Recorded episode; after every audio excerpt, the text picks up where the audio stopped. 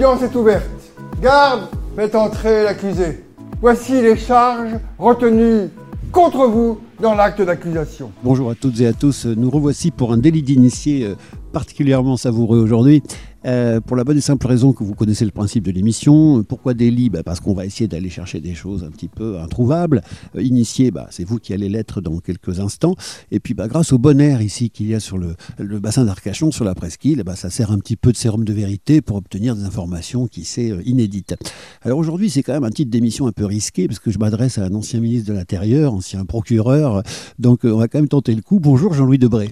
Bonjour. Vous allez bien Je vais très très bien. Je suis euh, très heureux de pouvoir passer ce moment en votre compagnie et pas seulement puisque vous êtes en compagnie de Valérie Bochnek, votre Bonjour. Et complice, puisque euh, on va commencer cette émission euh, en parlant bien sûr de la pièce qui vient de se produire et de se jouer donc euh, à la Halle ici à Lège. Donc après une tournée un peu triomphale, parce que les critiques étaient excellentes, ces femmes qui ont réveillé la France et qui est portée donc sur les planches par vous-même et puis par un pianiste et par un metteur en scène dont on dira les noms un petit peu tout à l'heure, eh bien en fait vous venez faire le prophète en votre pays. Écoutez, oui, c'est euh, un retour sur, euh, sur notre histoire et sur l'actualité. Retour sur l'histoire parce que euh, à Arcachon, euh, pour moi, c'est le centre de la France Oui. et c'est la capitale de la France. Mais euh, si vous voulez, à travers ça, c'est l'histoire de ces femmes qu'on a oubliées euh, et qui pourtant ont fait avancer notre société. Très bien. Alors Valérie euh, Bochnek, vous, euh, vous êtes connue pour avoir été peut-être la confidente d'un immense personnage, le mime Marceau également. Vous avez d'ailleurs écrit, je crois, une biographie à son sujet. Euh, quelle va être un petit peu la répartition des rôles dans cette pièce? Que jouez-vous et que joue Jean-Louis et de quoi parlez-vous? Alors on parle de, de ces femmes in- inconnues, des pionnières ou des premières, ou des, euh, ou des, euh, des, femmes très connues, ça, dé- ça dépend. Euh, et, euh, et ensuite, on, un metteur en scène, Olivier Massé, les, bah, nous, nous a mis en scène pour que ce soit très, très vivant. Donc on a un dialogue, on intervient, on s'est réparti un petit peu les tâches, c'est-à-dire chacun va plus parler d'un- portrait que d'un autre Oui. mais en même temps, on intervient dans le portrait de, de l'autre, et c'est devenu un, un vrai dialogue où il va y avoir aussi euh, du mime un petit peu, Oui, du alors chant, ça, oui. et, et du piano, et c'est Christophe Diès qui, euh, qui nous accompagne et qui interprète euh, des compositrices euh, françaises. D'accord. Alors, euh, cher Jean-Louis, vous, euh, vous n'avez pas l'habitude, vous avez été un acteur, alors la politique, vous me direz que c'est une sorte de scène et que ça doit quand même bien préparer à ce genre d'exercice, mais euh, est-ce que quand même, la première fois que vous avez posé les pieds sur des planches, vous avez trouvé ça un petit peu différent du track peut-être C'est c'est très différent. La, la politique est un métier du spectacle. Oui. C'est vrai. aussi. Mais c'est un spectacle euh, très différent parce que quand euh, le politique il parle devant des femmes et des hommes euh, à 90% convaincus sur ses idées, qui viennent valoriser l'orateur et euh, qui viennent surtout vis-à-vis des journalistes pour montrer que l'orateur a rassemblé du monde. Oui. L'acteur, il parle devant un public qu'il ne connaît pas, Ouais, qui a payé sa place exact. et qui vient pour se distraire, pour rire, euh, pour euh, euh, apprendre des choses. Et puis, et puis vous avez un texte. Ouais. Euh, le politique, il peut improviser, il peut même Ouais, dire n'importe quoi, ça n'a aucune importance. Du moment que c'est bien dit. Le monde c'est bien dit Ouais. et avec talent. L'acteur, il est tenu par un texte parce que euh, son partenaire ou sa partenaire va lui répondre. Mhm. Et puis, il faut aussi penser aux techniciens lumière. Oui. qui euh, se règle sur un texte. Euh, si vous, la phrase que vous devez terminer, c'est Very good Cap Ouais. et que vous dites Yabon Balagna, euh, eh ben, il ne voit pas et il n'éclaire pas. Et donc, il y a des contraintes qui sont différentes. Et puis, et puis il y a la contrainte temps. Ouais. Car le spectacle, il doit durer un certain moment. Vous savez, on a joué avec Valérie euh, euh, 140 fois à Paris. 140 fois Euh, et il faut impérativement euh, que vous terminez, terminiez à 8h30, Ouais. parce qu'à 9h, il y a un autre spectacle. Ah oui, Donc, sûr. il ne s'agit pas de faire des rallonges. Très bien. Va- Ce Valérie, qui est alors. très difficile pour Jean-Louis d'ailleurs. ouais. Euh, justement, euh, Ça commence bien. Hein Euh, au niveau des, des répétitions, justement, Valérie, euh, co- comment ça se passait? C'est-à-dire qu'il il est docile, il, il écoute le metteur en scène, euh, ou alors justement il avait cette qualité naturelle, Jean-Louis, pour Mais- pouvoir. euh, vous, êtes, vous êtes un procureur Euh, vous, vous l'avez été. Ah bon. Ouais. Non, j'étais juge d'instruction. Oui, pardon. Et les- Alors en fait, il y a eu une évolution dans le travail euh, Ouais. et l'approche du comédien, mais c'est vrai qu'au départ, Jean-Louis avait l'impression que euh, justement, en, en ne gardant pas un petit peu d'improvisation, Oui. euh, il allait perdre du naturel. D'accord. Et donc le, le travail a été qu'on peut improviser à l'intérieur d'un texte déjà écrit. Alors justement, là, pardon de vous couper Valérie, mais gardez Oui. la parole bien entendu. Ce texte, vous l'avez coécrit. Donc On c'est quand même un oui. avantage par rapport à un acteur qui devrait découvrir un autre univers et une autre pensée. Oui, mais à partir du moment où il est écrit, il n'est plus le nôtre. Mhm. Donc, euh, et puis on parle, euh, par exemple, quand on, quand on fait le dialogue avec Louise Michel et, euh, et qui est jugé, Ouais, ce sont les mots de Louise Michel qu'on a retravaillés, mais Mhm. donc ce ne sont pas nos mots à nous. D'accord. Euh, donc il y a, il y a vraiment ce travail de, de comédien et de comédienne. Jean-Louis. Je peux ajouter un mot. Bien sûr. Euh, l'écriture d'un livre est très, très différente de l'écriture d'une pièce de théâtre. oui. Car le livre, vous pouvez faire des phrases euh, longues. Là, il faut que ça soit rapide, incisif et que euh, Qui- on, qui se l'a renvoie, adapté, on se renvoie la parole. Qui a adapté le livre? Vous deux? Oui. Vous avez tous Nous les deux, deux transformé le, le livre en pièces. Oui, Ah ouais. totalement.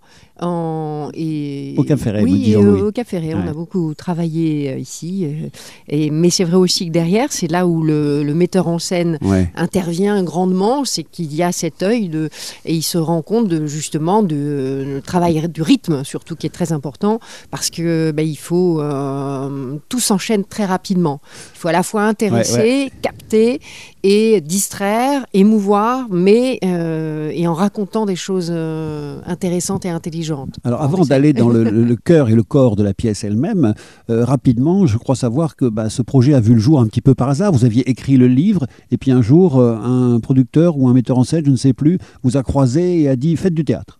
Alors Jean-Louis avait, avait euh, réalisé un documentaire sur euh, Ouais. Montchirac. Oui, Et oui, donc oui. c'est en regardant ce documentaire que qu'Olivier Keffer, le producteur, s'est dit mais cet homme-là, il faut il faut qu'il monte sur scène. Ouais. Et, Il va euh, brûler les planches. Oui, Et il a contacté Jean-Louis. D'accord. Oui, euh, c'était une- c'est une aventure. Ben oui. C'est une aventure. Si voulez, je voudrais revenir un mot sur ce qu'a dit euh, Valérie. Valérie, parce que euh, c'est vrai que les acteurs c'est important, c'est vrai que le pianiste c'est important, mais on oublie toujours le rôle du metteur en scène. Bien sûr. Car c'est un professionnel euh, et, et- et qui vous dit où vous placez, comment vous déplacez, Mhm. allez là. Et je trouve que quand on parle d'une pièce, on ne parle pas assez souvent du rôle essentiel du metteur en scène. Et nous avons eu la chance d'avoir un, un metteur en scène euh, de grand talent. Mais alors justement, c'est un peu ce qu'on reproche à la politique euh, depuis quelques décennies, euh, depuis euh, François Mitterrand en fait, à savoir qu'il y ait des conseillers aussi d'image et euh, habille-toi comme ça, pose-toi comme ça. C'est un petit peu pareil. Oui, mais euh, le conseiller politique, euh, il, il, euh, il- il n'est pas dans l'action. Mhm. Le, le metteur en scène, il se met dans la pièce et il vit la pièce. Le, le conseiller politique, il, il vous dit il faut être coiffé comme ça, attention, voilà. Mais là, c'est très différent parce que euh, il, il- il est partie prenante à la pièce. D'accord. Valérie, alors venons-en à la pièce elle-même maintenant. Euh, évidemment, il y a des noms là-dedans. Alors, le principe, on l'a compris, ces femmes qui ont réveillé la France, euh, bah, dans des temps euh, pas si anciens, mais reculés également, c'était très très difficile d'être une femme finalement dans des sociétés qui faisaient la part belle à l'homme, qui, pour le coup, on pouvait vraiment parler de patriarcat, accéder ne serait-ce qu'à de simples métiers, c'était impossible, les filières étaient impossibles, et donc tout un tas de pionnières ont comme ça défriché la route pour des choses qui nous paraissent tout à fait normales aujourd'hui. Alors on va en citer quelques-unes, et puis tous les deux, vous nous raconterez un petit peu leur, profil. Alors on va pas parler de Louise Michel, de Simone Veil, d'Olympe de Gouges, de Georges Sand, de Colette, de Marguerite Yourcenar. On les connaît, elles ont des vies passionnantes, on pourrait en dire des choses merveilleuses. Mais je voudrais qu'on se pose... Oui, pardon Oui, Valérie. alors justement, c'est- ça aussi l'intérêt de, de la pièce, bon, par rapport au livre. Même quand on a écrit le livre, il fallait raconter des choses un petit peu différentes. Ouais.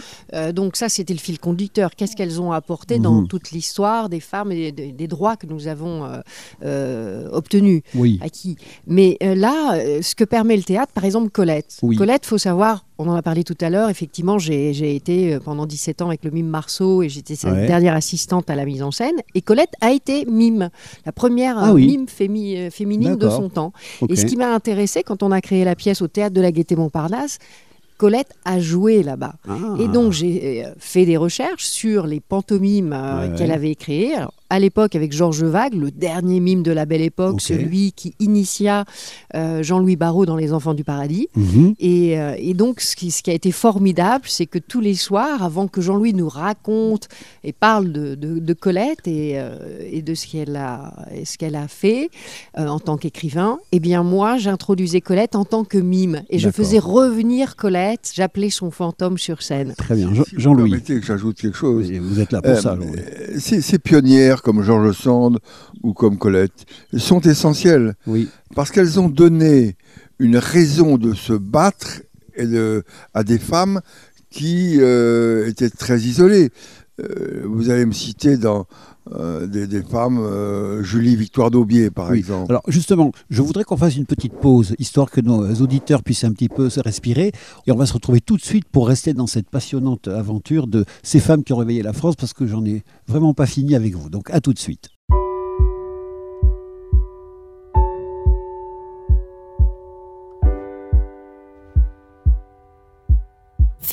Ferret. J'avais ton âge il y a encore quelques pages. Le passage à l'âge adulte est grisant dans le virage. Devenir une femme, y a pas de stage, pas de rattrapage. Je sais que tu l'as pas décidé, mais tu le portes cet héritage, alors apprends à faire avec. Rien n'est acquis, vraiment. Mais n'oublie pas d'être une femme avant d'être une maman. Pense à ton arrière-grand-mère qui pouvait pas décider, même pas divorcer, à peine respirer. Fais pas l'enfant gâté, rien n'est jamais gagné. Écoute, j'ai pris quelques notes.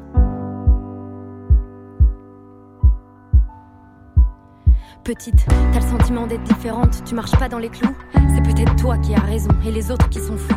Après tout, qui créait les codes et les tabous? Qui a dit que ceux qui rentraient pas dans le cadre deviendraient rien du tout? Souvent, les futurs génies sont mauvaises à l'école.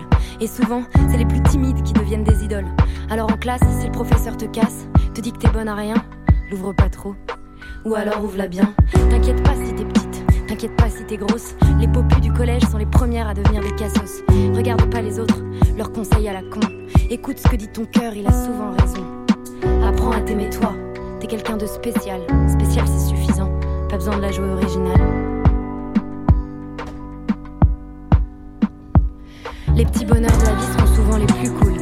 Chanter Céline Dion à tue-tête, tu verras ça défoule. Entoure-toi bien de gens qui t'aiment. Regarde seulement ceux qui te donnent et pas ceux qui te prennent.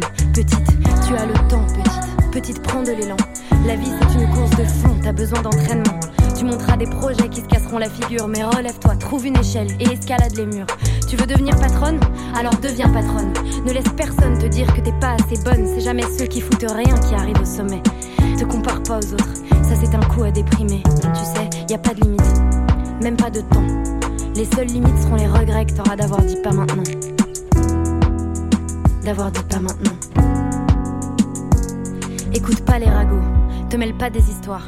La vérité, c'est que les choses ne seront jamais toutes blanches ou noires. La vérité, c'est aussi que la vie ne sera pas toujours rose.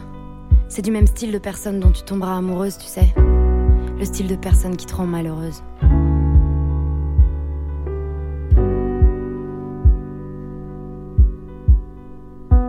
S'il te fout une claque, faudra que tu te fasses la malle. S'il te touche alors que tu veux pas, faudra pas que tu trouves ça normal. L'amour et la violence ne font pas bon ménage. Surtout laisse rien passer pour ne pas tomber dans l'engrenage. Y a pas d'exception, pas d'excuse, c'est que du mytho. Une fois, deux fois, trois fois, n'attends pas celle de trop. N'aie pas peur d'en parler, n'aie pas peur de le dire. Fais-moi confiance, c'est en parlant qu'on commence à guérir. Et y a pas que les gestes qui feront des dégâts. Les mots sont comme des balles qui resteront bloquées en toi. Laisse personne croire que c'est ta faute, que t'as mérité la violence. Stop l'influence, quelle qu'elle soit, des gens toxiques qui évolueront près de toi. Tu es trop forte, tu es trop belle, trop importante. Tu es trop forte, tu es trop belle, trop importante. Alors. Je n'ai plus honte, il faut que tu saches assez de toutes les plaies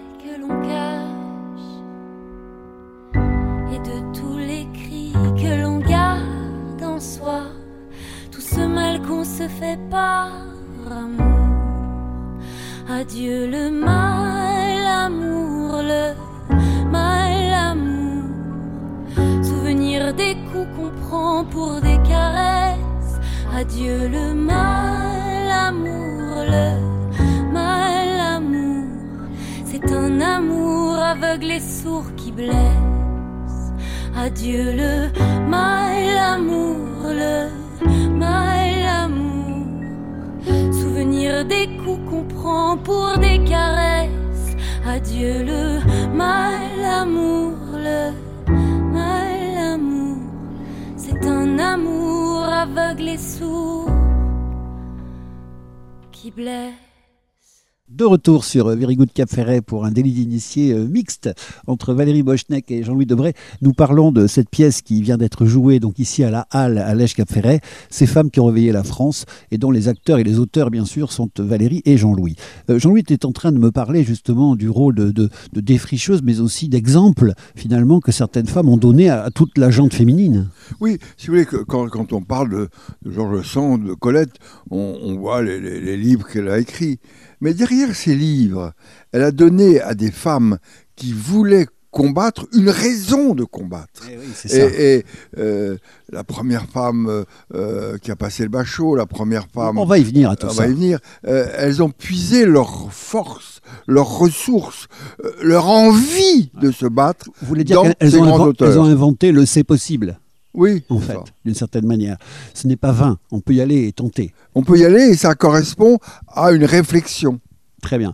Alors justement, euh, on a vu comme ces pionnières étaient importantes, puis d'autres qui sont peut-être un peu plus anonymes. Moi, je pense tout le temps, euh, bah, après, j'ai rien contre, mais au contraire, c'est une femme admirable, cette Rosa Parks, dont tout le monde dit qu'elle avait été la pionnière justement aux États-Unis en, montant dans un bus réservé aux blancs et aux noirs, bah, aux places réservées aux blancs, et en créant ainsi une sorte de mouvement et de révolution. Mais on a eu nos Rosa Parks aussi. On a eu notre première euh, étudiante en médecine. On a eu notre première euh, personne à passer son permis de conduire. Racontez-nous ça. Oui, d'abord, juste avant, ah, juste avant que Valérie, j'ai passé la parole à Valérie, Ouais. euh, la, la- la première qui a été essentielle et qui va déclencher tous ces droits, Ouais. euh, c'est une petite inconnue euh, qui s'appelle euh, Julie, Julie Victoire d'Aubier. Euh, C'est une inconnue. Si vous voulez, à l'époque, euh, les, les jeunes femmes, les femmes, euh, devaient rester à la maison. Oui, c'est ça, oui. Et euh, un jour, Julie Victoire d'Aubier décide qu'elle ne restera pas à la maison et qu'elle veut faire des études. Eh oui. Personne n'en veut.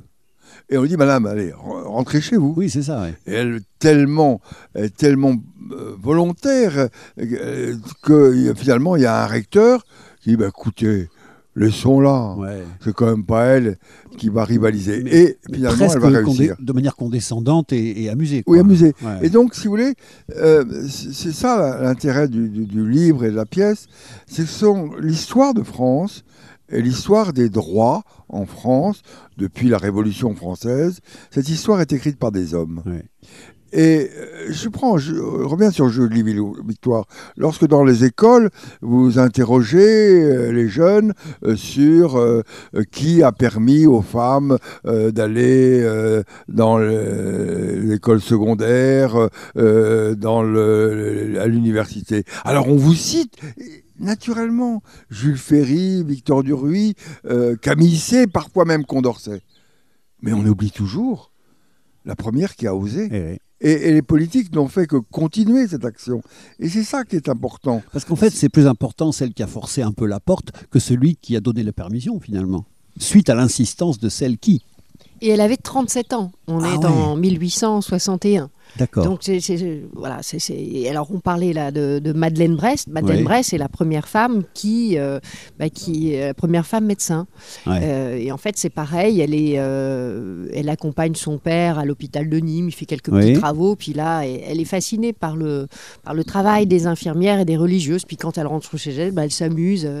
elle, elle rejoue la scène, on dirait, Ouais, comme ouais, on a tous fait enfant. Et bien, elle invente des potions. Elle soigne ses malades imaginaires. Et puis, euh, justement, quand elle, euh, après, elle, elle monte à Paris, elle est mariée. Et quand il y a euh, Julie Victoire, qui est la première femme en 1861 à, à- à obtenir le baccalauréat, Oui. eh bien la petite musique qu'elle avait entendue dans l'enfance en Mhm. disant mais, mais tu sais, tu, tu feras une infirmière formidable, mais Ouais, ouais. jamais tu pourras être médecin. Eh Je oui. me dis mais mince, mais je vois pas pourquoi moi on m'interdirait d'être médecin. Ouais, ouais. Et c'est ce qui va déclencher.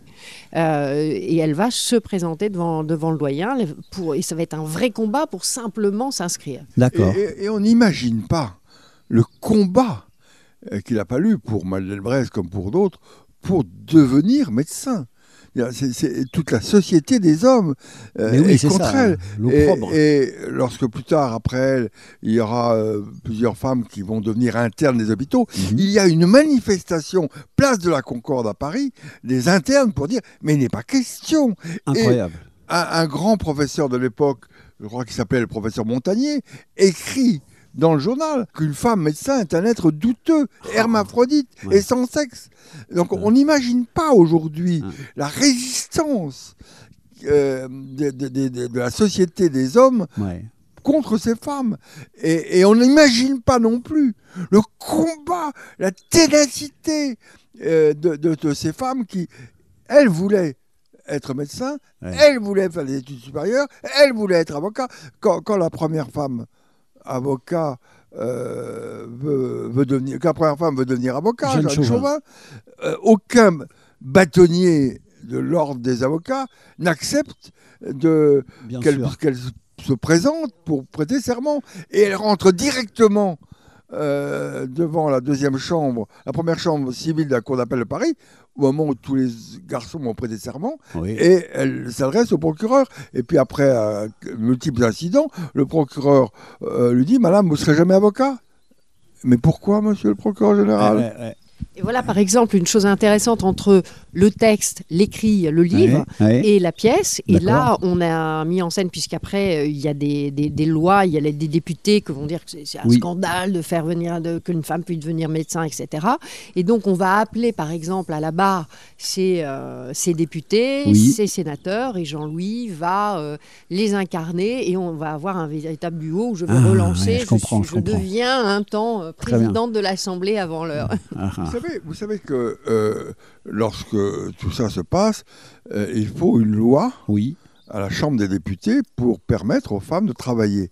Et il y a un député euh, qui se lève Mhm. et qui dit, écoutez, si vous permettez aux femmes de travailler, Ouais. c'est la fin du capitalisme. Car une femme, une femme qui travaille, c'est une femme qui choisit l'union libre. L'union libre, il n'y a pas d'héritier, pas d'hérité, pas d'héritage, Mhm. pas d'héritage, pas de, pas, euh, de, de société privée, et donc le capitalisme. Et puisque nous sommes en Gironde, le comte Perrier de Larsan, euh, qui est sénateur, euh, dit écoutez, euh, ne transformez pas les, les femmes en hommes. D'accord. Alors Valérie, j'aurais une question euh, un peu provocatrice, peut-être même malvenue. euh, en 2023, c'est peut-être même risqué de la poser, mais euh, justement... Alors, ne la posez pas. ben, je vais quand même le faire parce que je suis un petit peu comme ça, euh, coquin. Euh, quel est votre point de vue à vous euh, quand vous considérez le féminisme d'aujourd'hui? Est-ce que vous pensez finalement que euh, c'est que moi que ça regarde quand je dis ça, mais que finalement la plupart des combats sont déjà gagnés et que là on est en train de se battre entre guillemets pour euh, le reste, ou alors qu'il y a quand même encore un énorme chemin à faire Alors, il y a un énorme chemin à faire, et le chemin à faire, alors parfois il est le même, parfois il est très différent. Le combat de ces femmes, c'était pas un combat contre les hommes, c'était un combat pour obtenir les mêmes droits que les hommes. Euh, Aujourd'hui, il peut y avoir, je dis bien, il peut y avoir aussi un combat euh, du genre, c'est-à-dire la femme et c'est l'homme, bon, je vais simplifier. Donc là, Oui, oui. c'est quand même, à l'époque, ce n'était pas du tout cela. Mhm. Et aujourd'hui, euh, malheureusement, l'actualité euh, en France et dans le monde nous montre que le combat euh, dont on parle le plus, ben, ces combats, ils sont très fragiles. Mhm. Euh, prenons euh, Simone Veil avec euh, l'interruption volontaire Oui. de grossesse. Euh, prenons, prenons la liberté des femmes, de, Mhm. par exemple avec Nafissa Sidkara, qui est la première femme musulmane et, et qui, qui dit que le- on peut porter ou ne pas porter le voile parce que porter le voile, ce- ce- ne pas porter le voile, ce n'est pas un, ce n'est pas un signe euh, de, euh, anti-religieux. Oui. Euh, elle, elle ose le, le- le dire. Et aujourd'hui, quand on, on peut avancer certaines... euh, voilà, il y a une intolérance. Comme le dit Valérie, euh, le combat de ces femmes est parfois un peu différent du combat d'aujourd'hui. Car ces femmes, Valérie l'a dit, disent euh, il y a deux êtres différents, l'homme et la femme. Alors qu'aujourd'hui, certains disent il n'y a qu'un être humain qui peut être homme et femme. Non. Euh, les, féministes de l'époque, mot féministe qui a été employé pour la première fois par Hubertine Auclair euh, dans les années de 1906, D'accord. euh, elles disent, si vous voulez, il y a deux êtres différents, de morphologie différente, de biologie différente. Mais ces deux êtres sont des êtres humains qui ont les mêmes droits. Et c'est en cela que le combat de ces femmes est un combat profondément républicain. D'accord. On a bien saisi euh, le message et toute comparaison restera euh, libre pour chacun. Euh, pour conclure avec cette partie concernant la pièce, je dirais que est-ce que ça vous a permis également, vous en tant que couple, que duo, que de tandem, de vous découvrir autrement? Est-ce que le fait de jouer ensemble sur les planches, ça permet peut-être de découvrir d'autres facettes de l'autre? De, se découvrir, non, mais de partager ensemble, euh, ça, oui, c'est formidable parce que mhm. euh, c'est quand même toute une aventure, hein, le, spectacle, aller jouer, aller euh, de, ville en ville ou jouer chaque, soir et de partager ces, moments-là ensemble. c'est un vrai bonheur. Très bien. Et j'aurai encore une question après. C'est une aventure qui devait durer un mois. Ah oui. Et là, on en est un an. quand on a écrit cette pièce euh, euh, ici, euh, le producteur nous a dit j'ai au théâtre de la Gaîté une place pour un mois, et on s'est dit bah, pourquoi pas? Vas-y. Et puis ça fait un an, et ça continue puisqu'on va jouer pratiquement jusqu'au mois de janvier 2024. Là, vous étiez à Monaco il n'y a pas longtemps. Après euh, la presqu'île Lège Cap vous allez où? Alors après, il y, a eu Lège Cap Lacano, et après nous partons au Liban. Au Liban Au Liban, la ah communauté française euh, de, Beyrouth euh, a, voulu montrer à dans ce climat du Liban euh, que le combat pour l'égalité, le combat pour la République n'est pas un vain combat. Alors une dernière question pour Valérie Bochnek au sujet donc de cet événement. Euh, vous faites d'autres choses. Vous n'avez pas fait que coécrire et euh, jouer avec Jean-Louis sur les planches. je crois savoir aussi que vous êtes la responsable déjà des réseaux sociaux. Donc si vous voulez connaître un petit peu la vie de cette pièce et plus largement du couple Debré Bochnek, vous allez sur Instagram, vous allez sur Ces femmes qui ont réveillé la France. Voilà. Donc là il y a beaucoup d'informations. moi je suis, je vous conseille d'y aller c'est euh, achalandé. On y va, il y a du monde et c'est intéressant. Et autre chose, qu'avez-vous comme projet en parallèle? Que faites-vous en ce moment? Euh, en ce moment, que ça ou peut-être un truc je travaille sur euh, l'écriture d'un essai conte autour du mime et puis et puis j'ai ma marque de bijoux. Oh, dis-le-moi, c'est un programme. Vous l'avez toujours, donc ça marche toujours bien. Bon, c'est super. Donc vous êtes en fait la première fémi mime. c'est ça. Valérie, merci beaucoup. On refait encore une pause pour laisser à nos auditeurs le temps, je ne sais pas, d'aller se faire un café. Et on se retrouve tout de suite avec Jean-Louis Debré sur euh, Very Good Cap Ferré, délit d'initié. À tout de suite.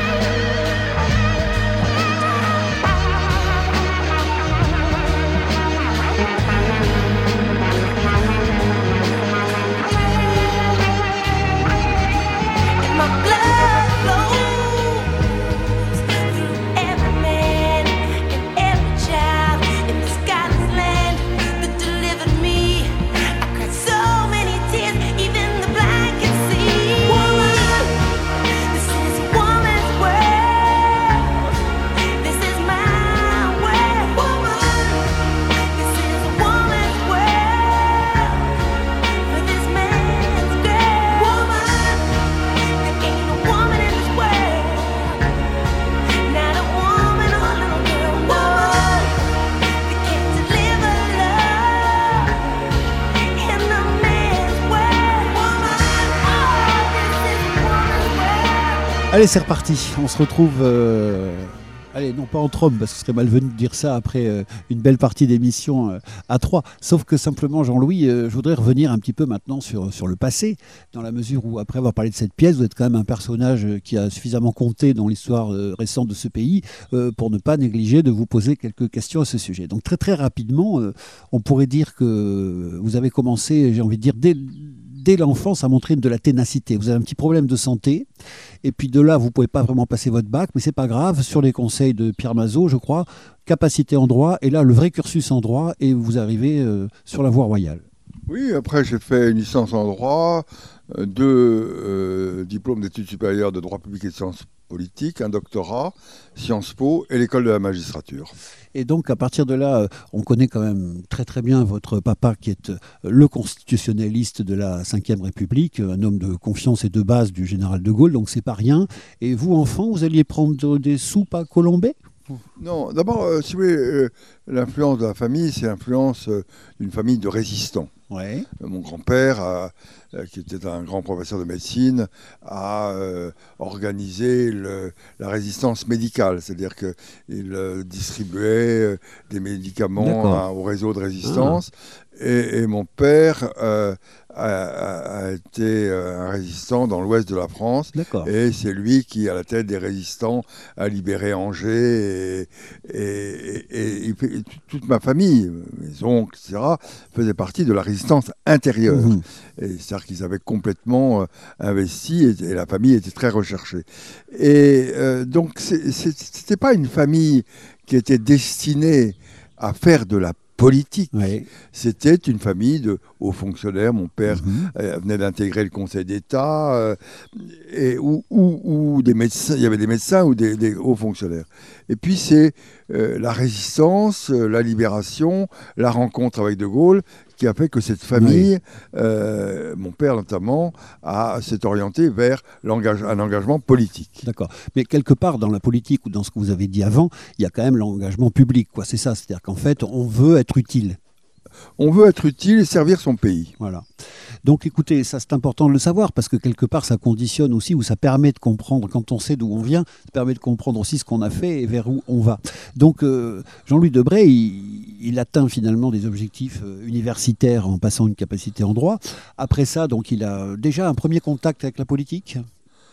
Oui, j'ai, j'ai, euh, euh, bah, sûr que dans ma famille, euh, sous la quatrième République, quand j'étais petit, défilait à la maison André Malraux, et puis les compagnons du général. Et puis chaque année, nous allions le 18 juin au Mont Valérien, où mon père et ma mère se recueillaient sur le souvenir, autour du souvenir de celles et ceux euh, qui n'étaient plus là.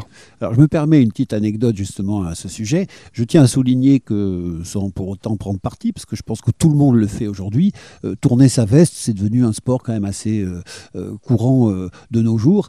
Bah, je voulais dire que Jean-Louis Debray, lui, bah, par rapport à ce qu'on vient de dire, les compagnons de la résistance, etc., bah, il avait par exemple une fidélité envers Jacques Chaban-Delmas.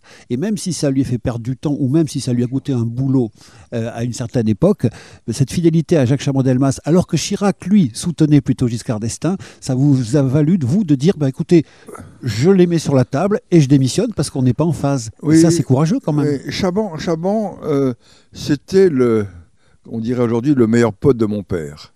Euh, c'est la résistance qui les avait rassemblés. Oui, voilà, il est un grand Euh, résistant, Chaban. Et, et, toute ma jeunesse, pratiquement chaque dimanche, Chaban venait dîner à la maison ou on allait dîner chez Chaban. Et donc, euh, euh, il fait partie de ma famille. Et je crois, et en tout cas moi, personnellement, on ne trahit pas sa famille. Voilà, donc vous avez le, le cran, pardon de dire ça comme ça, euh, de dire à Jacques Chirac, bah, écoutez, moi je ne suis pas dans le camp Giscard, je suis dans le camp euh, Chaban, donc tant pis, moi pour l'instant je démissionne de mes fonctions auprès de vous, parce qu'à l'époque vous étiez conseiller de Chirac au ministère de l'Agriculture, je crois. Oui, oui, j'étais euh, proche de Chirac et il n'était pas question que euh, je me sépare de celui qui avait été euh, un héros pour moi, parce que euh, quand vous avez dans la famille euh, des, des personnages comme Jacques Ouais. Chaban-Delmas ou d'autres, je pense à des inconnus, Irène de Lipovski qui était Ouais. à tête, à tête d'un réseau de résistance, vous ne pouvez pas trahir ces gens. Non. Ils ont incarné la France. Et ils ont incarné la France et la liberté à un moment où incarner la France et incarner la liberté, Ouais. ce n'était pas facile. Et il fallait un grand courage. Et j'ai toujours admiré ces femmes et ces hommes qui étaient euh, des véritables conquérants. Et quand euh, euh, vous avez euh, régulièrement près de vous des hommes comme Malraux, Romain Gary, Oui. ce sont des gens qui vous, qui vous inspirent une fidélité. Très bien. Alors justement, à propos de France, euh, juste pour l'anecdote, sachez que Jean-Louis Debré, a un fond d'écran de téléphone qui est bleu, blanc, rouge. Sachez aussi que le drapeau français flotte fièrement euh, dans son jardin. Donc, euh, pour dire qu'il a euh, l'amour de ce pays chevillé au corps. Alors, on a aussi une période importante de votre vie où vous êtes magistrat. On le disait tout à l'heure, vous êtes un juge d'instruction et vous avez quand même eu affaire parmi les plus grands dossiers finalement de, cette Ve République. On se rappelle d'énormes affaires, un petit peu, bon, évidemment, le terroriste Carlos, l'histoire du, contre-espionnage Tanaz. quelles sont les affaires qui vous ont marqué en tant que juge d'instruction? Ne parlerai pas de ces affaires parce que Même maintenant Euh, mais, mais si vous voulez, c'est l'époque où on devait, on pouvait se spécialiser, mais il fallait être volontaire sur ce qu'on a appelé euh, le, le- la délinquance organisée, Oui, que ce soit aussi, aussi bien la grande délinquance que euh, le terrorisme ou les grands trafiquants. Et donc, j'ai passé euh, 15 ans de ma vie à euh, être le juge d'instruction de dossiers qui ont Ouais. fait beaucoup parler d'eux et euh, qui mettaient face à des personnages qui euh, n'étaient pas des personnages ordinaires. ouais, Euh, alors, c'est pas dans le sens admiratif. Vous savez, je comprends bien. il y a un, un grand philosophe qui disait que dans la vie, on croise beaucoup de copies et très peu d'originaux. Et là, c'était des personnages originaux. Pas au sens, euh, j'approuve pas, mais si vous voulez, des hommes et des femmes qui avaient des parcours qui étaient Bah, fantastiques. Pour être grand dans quelque chose, il faut avoir une personnalité, de toute façon. Même oui, dans le banditisme. mais vous pouvez mettre part. votre personnalité au service du, Du bien mal, et non oui, pas au service du mal. Non, tout à fait, mais quand même, même le, le- le- le champion du monde du mal est quelqu'un qui a forcément une espèce d'épaisseur, même si elle est perverse, euh, que n'ont pas les, le bon, commun des mortels. Il est différent de vous, il est différent de nous, il est- il n'a pas les mêmes réactions, il n'a pas les mêmes objectifs. euh, et il faut, euh, euh, quand vous l'interrogez, euh, vous savez, je me souviens toujours euh, d'une femme euh, qui dirigeait les trois quarts de Pigalle, avec quelle puissance était à la tête d'un réseau de prostitution. Et j'ai dû l'interroger pendant près de 40 heures, et je n'ai toujours pas le son de sa voix, dans, elle n'a jamais parlé. Ah. Quelle force de caractère même quand les questions étaient provocantes, Oui, même oui, lorsqu'il oui. y avait des confrontations avec euh, tiers, prostituées, etc., des- elle ne disait rien, car on ne dit rien. Ah ouais. Euh, Le code. euh, voilà, c'est, et, et- ce qui m'a beaucoup m'a toujours intéressé, c'est, la personnalité de ces, de ces personnages. Euh, Encore une fois, pas pour les approuver, Bien sûr, non, on comprend bien. euh, les regarder, les observer. On refait une petite pause. On est avec Jean-Louis Debré euh, ici sur euh, Very Good Cap Ferret. On est en délit d'initié passionnant. Et puis on va continuer comme ça, euh, parcourir un peu sa carrière. Enfin, c'est même plus qu'une carrière, c'est une vie juste incroyable. À tout de suite.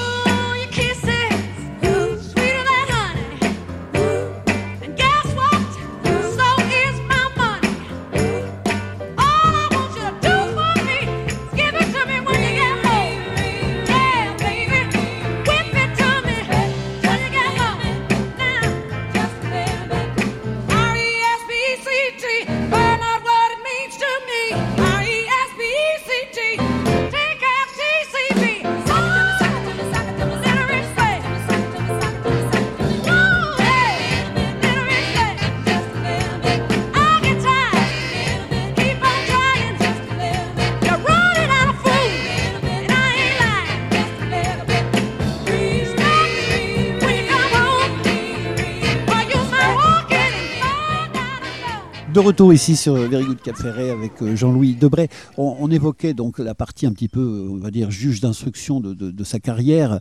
Euh, évidemment, il y a encore, avec tout le temps, malgré tout, un devoir un petit peu de réserve. Devoir de réserve qui finalement vous accompagne pour la plupart de vos boulots. Parce que sur le livre, quand vous dites tout ce que j'ai pas pu dire avant, mais que je vais dire maintenant, etc., etc., à chaque fois, on vous sent, parce que vous êtes quand même quelqu'un qui a de la faconde, qui avait un talent de raconteur, on sent que vous auriez milliers de choses à raconter, mais qu'en même temps, vous avez une morale inflexible qui vous empêche de tout dire. Ça doit être déchirant. D'abord parce que le, le juge d'instruction est tenu à un secret de l'instruction et que hum, tout ce que j'ai fait a été, parce que c'est la, c'est la loi, envoyé aux archives.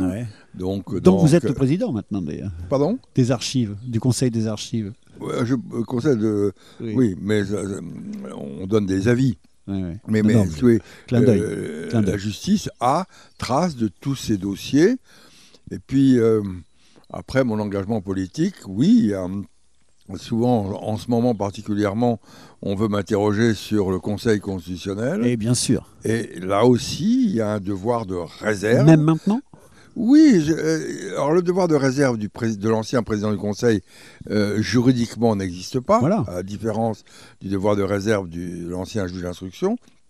Mais je pense que déontologiquement, C'est une règle que vous vous donnez. je me suis assigné Mhm. une, rè- une- une règle de ne jamais commenter une décision du Conseil constitutionnel. Très bien. Alors, je vais le reformuler différemment. Peut-être euh, m'enverrez-vous en touche quand même. Euh, mais est-ce que vous êtes content, entre guillemets, de ne pas être le président du Conseil constitutionnel aujourd'hui? Non, j'aurais. Non, euh, Vous ça auriez m'aurait aimé Ah. intéressé d'être aujourd'hui euh, président du Conseil constitutionnel. Très bien. Bah, écoutez, on n'en dira pas plus, mais les gens qui écoutent auront compris. Euh, poursuivons un petit peu sur cette, euh, cette carrière incroyable. Là aussi, un sujet qui. Envoyez-moi péter hein, si ça vous plaît pas comme chapitre, mais c'est quelque chose qui m'intrigue, donc j'ai envie de poser la question. Vous avez eu souvent par la presse, euh, surtout au début, une image de quelqu'un d'assez dur. On vous associe parfois à des actions, euh, on va dire, en tant que ministre de l'Intérieur, euh, comme par exemple la fameuse histoire de, Saint-Bernard, d'un homme un peu inflexible. Et en parallèle, quand on regarde mieux, on se rend compte que dans le même temps, bah, vous aviez demandé au maximum d'humanité, euh, que finalement tout ça s'est fait le plus doucement possible. Vous avez une réputation, lorsque vous étiez président de l'Assemblée nationale, d'être celui qui respectait le plus l'opposition. Donc finalement, il y a une dualité entre une certaine part de l'image publique de Jean-Louis Debré, qui serait un homme inflexible et un peu dur, et puis en fait la réalité d'un homme qui, lorsqu'on le fréquente ou quand on analyse un petit peu son parcours, apparaît beaucoup plus humain qu'on ne veut bien le dire. C'est c'est plus compliqué que ça. Euh, l'image du juge d'instruction, juge d'instruction du grand banditisme, euh, l'image du ministre de l'Intérieur sont des, misa- des- des- des images qui sont des images dures, des images d'ordre. Quand euh, j'ai été ministre de l'Intérieur, il y a eu tous les attentats islamistes. Euh, là, vous ne pouvez pas être euh, complaisant.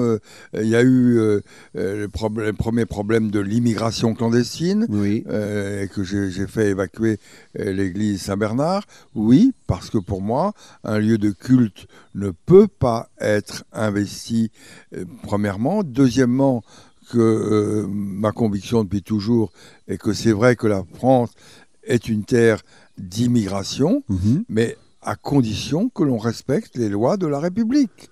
Et, et donc j'ai été très ferme contre celles et ceux qui euh, ne respectaient pas les lois de la République. Et puis l'image du président de l'Assemblée nationale, l'Assemblée nationale, l'hémicycle, c'est le lieu où la démocratie parlementaire se fait transparente Oui. et que par conséquent, je considère qu'il est souhaitable qu'à l'intérieur de cette démocratie parlementaire, les opinions des uns et des autres s'expriment librement. Je préfère qu'elles s'expriment dans l'hémicycle Ouais. du Parlement, dans les hémicycles du Parlement, plutôt que dans la rue.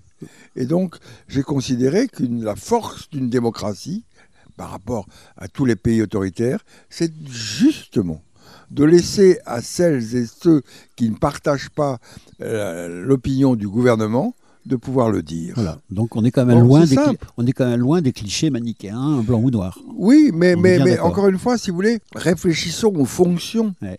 On est d'accord. Alors, petite anecdote, ça peut-être ça peut se raconter. Euh, au départ, euh, comme plusieurs fois dans votre vie d'ailleurs, vous êtes un petit peu euh, candidat sur la même ligne avec Balladur à l'époque pour être président du, du Perchoir.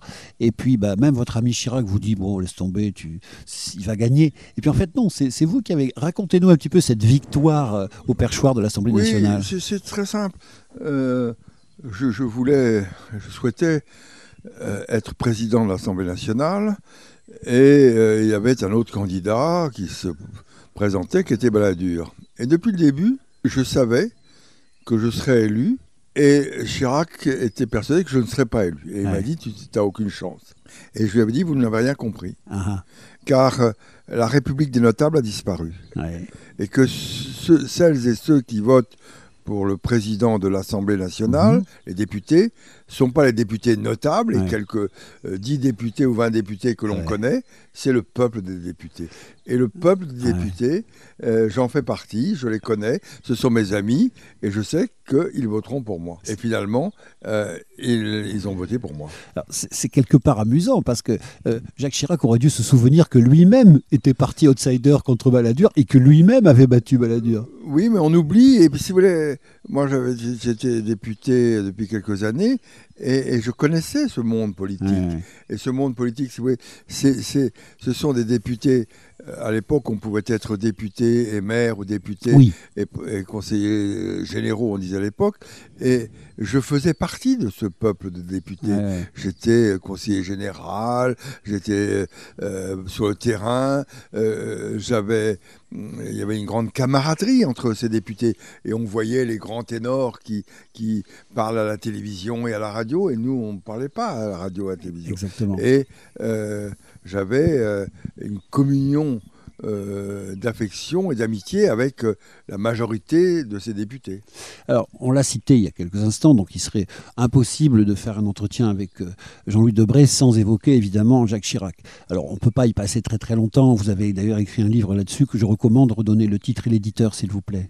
Ce que je ne pouvais pas dire, c'est un livre que j'ai écrit euh, chez Fayard, et puis Voilà, j'en ai écrit un autre qui est le plus récent, c'est quand les politiques nous faisaient rire chez Ouais. Bouquin. Très bien. Donc tout ça pour dire que vous avez été donc très très proche de Jacques Chirac et ce pendant de très longues années. Euh, beaucoup de choses ont donc été dites dans ces livres et c'est pas pour y revenir. C'est simplement un petit peu euh, pour là aussi essayer un peu de modifier l'image d'un Jean-Louis Debré qui aurait été le fidèle lieutenant, la fidèle ombre d'un Jacques Chirac pendant des décennies, alors qu'en fait non, vous vous êtes opposé aussi à lui. Vous lui avez dit ces choses quand il fallait. Oui, il y avait une, une amitié très profonde, et euh, quand euh, je rentrais le dimanche matin dans son bureau, il me disait Ne me dis pas ce qui va bien, dis-moi ce qui va mal. Ouais. Mais il y avait en contre- une contrepartie de cette liberté de parole euh, que j'avais vis-à-vis de lui, c'est que pendant toutes ces nombreuses années, Oui. il n'y a jamais eu une indiscrétion dans la presse. Ce que je lui disais, ce que nous nous disions, Oui. euh, les oppositions que j'avais à telle ou telle décision qu'il avait prise ou telle ou telle déclaration qu'il avait faite, ça restait entre lui et moi. Et c'est ça qui est important aujourd'hui et qui manque à la politique. C'est que la politique aujourd'hui, elle est faite de petits ragots. de com. euh, de- de- de- on, on fait de la com. Ben à l'époque, eh bien, quand vous avez une fidélité, quand vous avez une amitié, euh, vous, cette fidélité, cette amitié a un devoir de Ouais. dire à, à- à votre partenaire tout ce que vous ressentez, Ouais, tout ce que vous croyez. Quand il a pris la décision, vous l'appliquez, ouais. mais vous ne dites rien à l'extérieur. Par contre, ce qui est anecdote que j'ai lu quelque part, vous allez la confirmer ou pas, ça agaçait un petit peu le, le Premier ministre et le chef de CAB que vous alliez directement dans le bureau de Chirac. Ils auraient préféré que vous alliez faire la Oui. voie hiérarchique. Si il y avait- il y avait une règle. Ouais. Quand on allait voir le président de la République, on passait un moment avant dans le bureau du secrétaire général de l'Élysée. voilà, ouais. Ou après, on allait et le secrétaire général de l'Élysée disait qu'est-ce que tu vas dire au président ou et quand vous ressortiez après qu'est-ce que vous avez dit. Ouais. Et moi je disais aux, aux différents secrétaires généraux de l'Élysée euh, ce que je dis Mhm. à Jacques Chirac, je lui ai dit et s'il a envie de vous le dire, il vous le dira mais c'est pas moi qui vous le dirai. Très bien. Pour en finir avec ce chapitre et avant de faire notre dernière pause de cet entretien, on aura encore une dernière petite partie sur cette fois-ci le Jean-Louis Debré euh, bah, à la télévision, à la radio, romancier, euh, écrivain. Mais euh, pour en finir avec cette partie-là, euh, ça fait maintenant quelques années que Jacques Chirac nous a quittés. On voit que dans les sondages d'opinion encore aujourd'hui, il demeure et de loin un, des personnages favoris de ce pays. Ça vous inspire quoi? Ça lui inspire que pour diriger un pays, il faut qu'il y ait une empathie entre le peuple et vous. Et on pouvait contester Chirac, on pouvait critiquer Chirac, on pouvait ne pas être d'accord avec lui. Mais les Français avaient le sentiment que cet homme, eh bien, il les aimait. Mhm. Ce qui était vrai, je Ce qui suppose. était vrai, hein. totalement On ne peut pas aller faire ce qu'il faisait euh, s'il n'y avait pas au fond une sincérité. Dernière petite chose à ce sujet-là, euh, avant donc de passer à ce que je viens de dire et de passer à la pause, euh, est-ce que justement il y a quelque chose d'important dans votre carrière politique ou dans le monde politique qu'on aurait oublié de citer et que vous jugeriez important de dire maintenant? Non, non, non, non, je, j'ai assumé, comme je devais le faire, euh, mes différentes fonctions. J'ai euh, rencontré des hommes et des femmes euh, qui font un métier très difficile, dont on ne se rend pas compte, Oui. euh, la difficulté. J'ai eu avec le président Hollande un contact qui était un bon contact. Vous avez, pardon, toujours un bon contact avec le pouvoir, puisque Macron vous a chargé d'une mission à l'époque Oui, du oui, Covid oui, mais- pour voir si la date des élections je pouvait suis être maintenue ou pas. Au service du pouvoir, je suis au service de la République. C'est ça. Donc là, vous avez jugé pour cette histoire de Covid, par exemple, quand euh, la présidence vous a sollicité pour étudier le report ou pas des élections. Mhm. Vous, vous avez euh, donc dit oui, là, c'est un sujet qui intéresse la France, C'est donc un j'y vais. sujet national, oui, absolument. Très bien. On commence à beaucoup mieux comprendre euh, Jean-Louis Debray, et c'est grâce à lui parce qu'il se confie sur Very Good euh, dans ce délit d'initié, et on l'en remercie. On se retrouve tout de suite pour une dernière partie où on va le découvrir encore sous une énième casquette.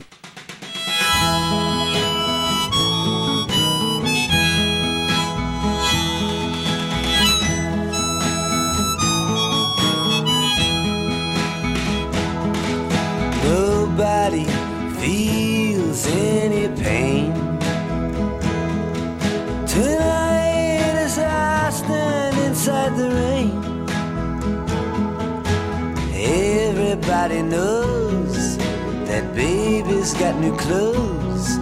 But lately I see her ribbons and her bows have fallen from her curls.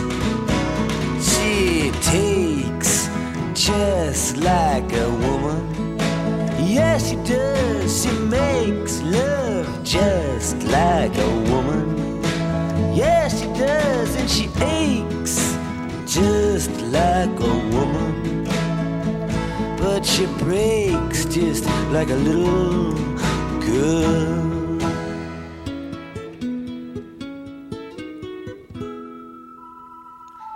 Queen Mary, she's my friend.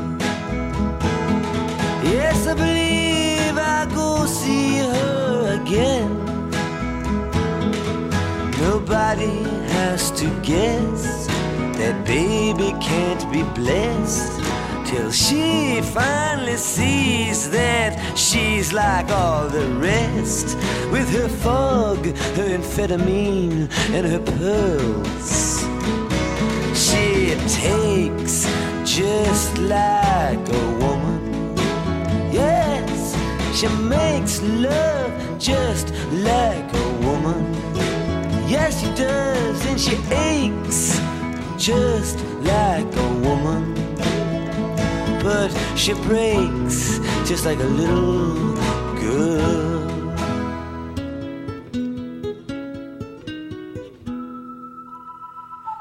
It was raining from the first, and I was dying of thirst, so I came in here.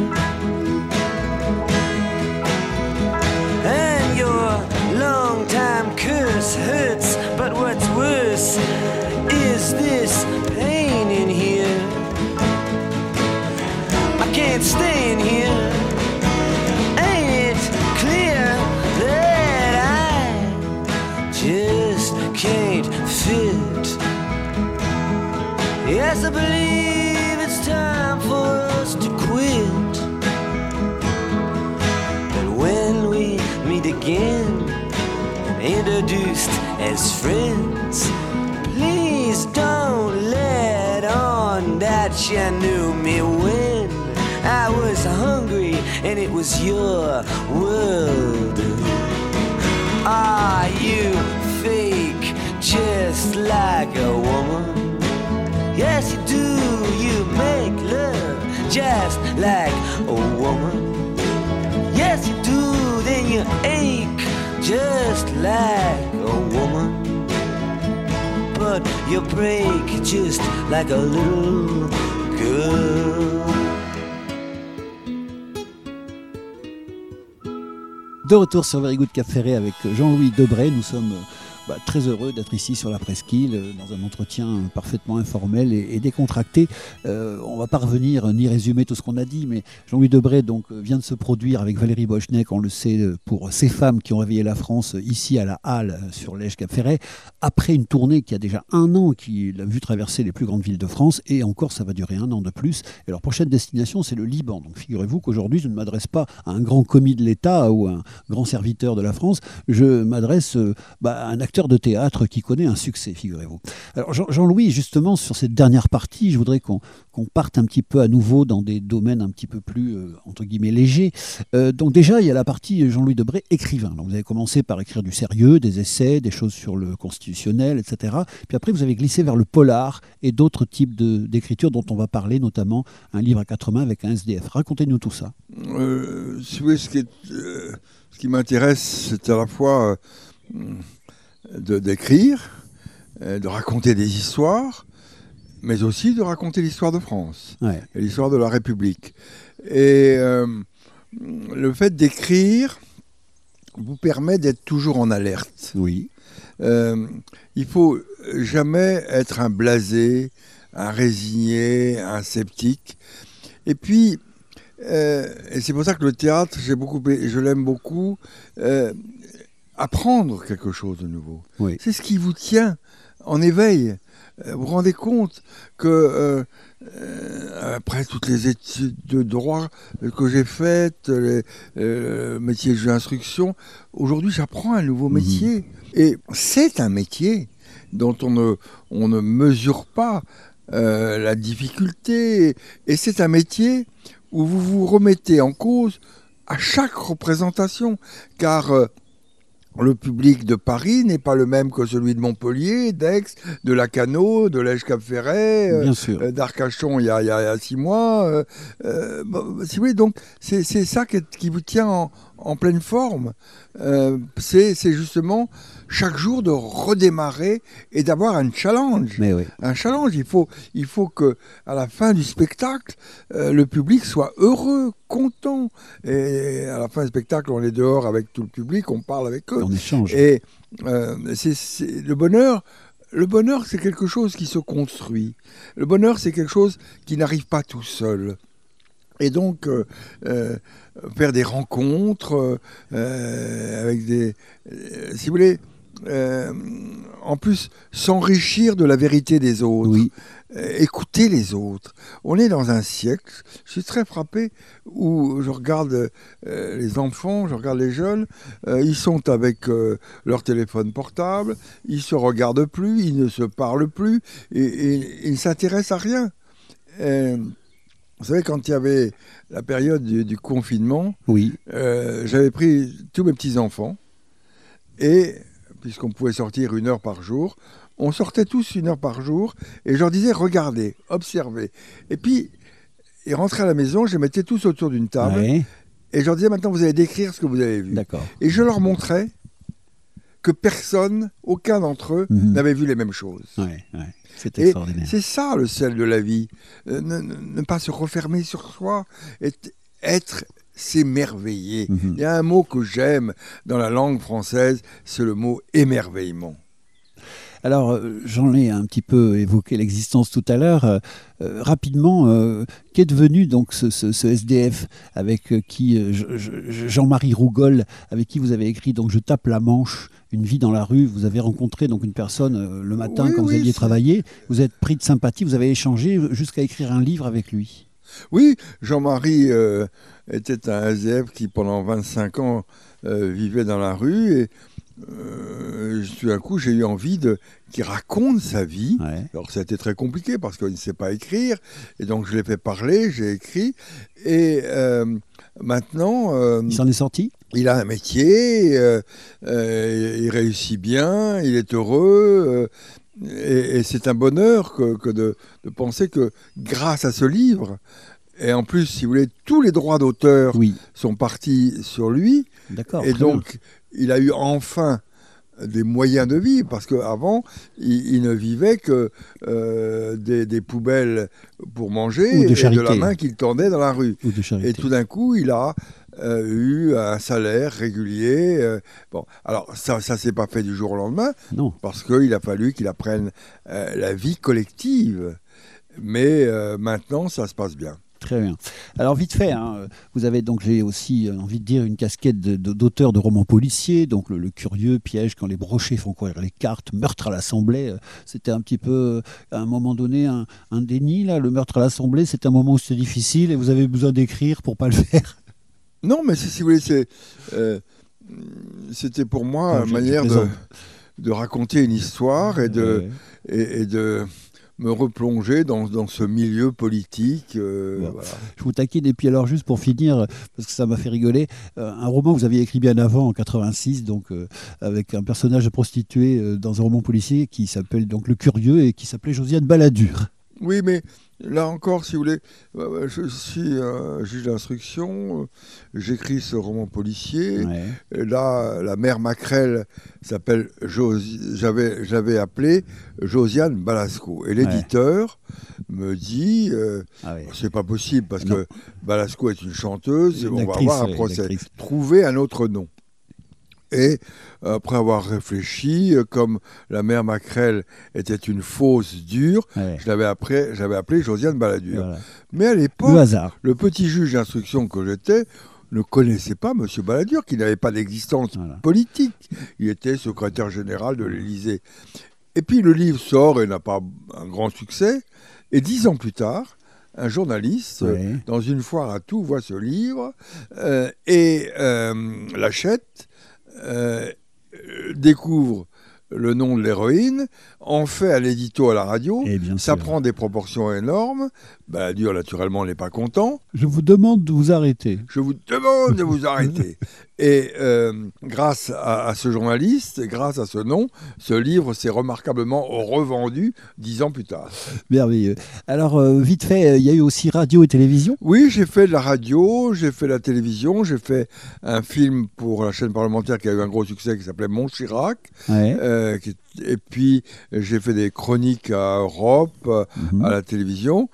Et puis voilà, ça a été une période euh, intéressante de, de- de ma vie. Oui, Parce que je découvrais un, nouveau média. bien sûr. C'est une découverte. Et, et faire de la radio, c'est pas euh, euh, nager la brasse dans le bassin Arcachon. hein. C'est- compliqué. Il y a, l'audimat qui, est- qui est important. euh, il y a le scoop Mhm. qui doit arriver. prime, surtout. même qu'on doit un peu inventer. Mhm. Bref, oui, c'était, ça, a été une, expérience. Mais moi, je prends toutes mes expériences euh, comme un apport qui me permet de rester éveillé. D'accord. Alors on aurait pu également passer des heures euh, sur l'actualité, parce que franchement, il y aurait, euh, ne serait-ce que par exemple ce qui se passe en ce moment à Mayotte, ne serait-ce que tout un tas de choses qui euh, ont lieu dans le pays et dans le monde, la guerre, euh, l'Ukraine, tout ça. Enfin, franchement, il y a des milliards de choses euh, qu'on pourrait vous demander, mais comme toutes les bonnes choses ont une fin, ben, on, verra ça peut-être pour une prochaine fois. En attendant, j'ai encore une dernière question, plus générale, mais par rapport un petit peu à tout ce que je viens de dire. Dans ce monde, et vous le disiez tout à l'heure, où les jeunes ont souvent le nez rivé euh, sur leur téléphone, où les réseaux sociaux sont accablés, sans doute souvent à juste titre, de tous les maux, dans, euh, dans une période de conflit, dans une période de réchauffement climatique tel qu'on le décrit. Est-ce que vous avez quand même encore foi dans l'avenir de l'homme, dans un premier temps, et spécifiquement dans l'avenir de la France en tant Vous que pays? savez, euh, il y avait un, un auteur qui s'appelait Anatole France qui disait le pessimisme est d'humeur et l'optimisme de volonté. Eh bien, je suis volontaire, volontariste. Eh ben, écoutez, ça me paraît, euh, comme on dit, le mieux est l'ennemi du bien. On va donc en rester là. Merci infiniment, Jean-Louis Debré, de nous avoir accordé euh, cet entretien. C'était Délit d'initié sur Very Good Cap Ferret. On se retrouve très vite euh, bah, pour une prochaine interview. Au revoir, Jean-Louis. Au revoir, merci.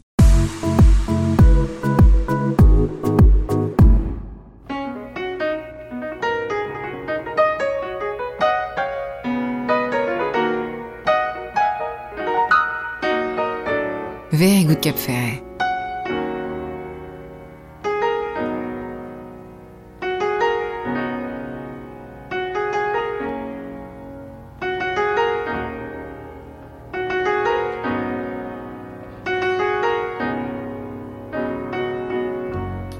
She takes just like a woman. Yes, she does. And she makes love just like a woman. And she aches just like a woman. But she breaks like a little girl.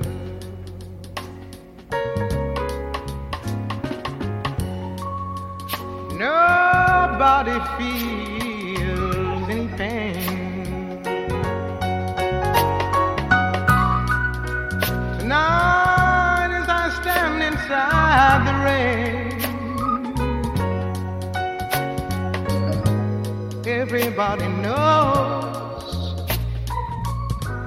baby's got new clothes. Lately, I see her ribbons and her bows, and the problems from her curls. She takes just like a woman. She does. And she makes love just like a woman. And she aches just like a woman. And she breaks like a little girl.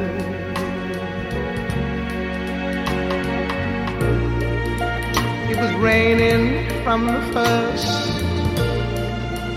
And everybody knows I was dying of thirst. So I came here.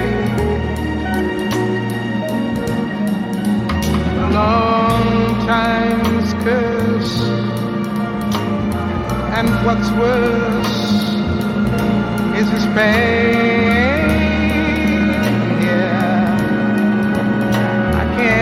Stay in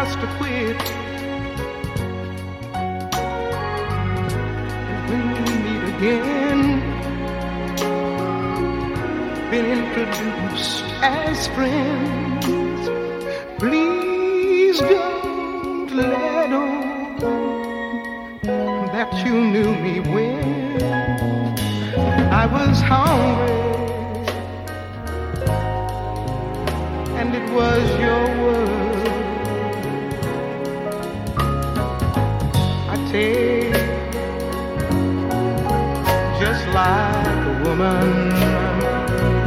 Yes, I do. And I make love just like a woman. And I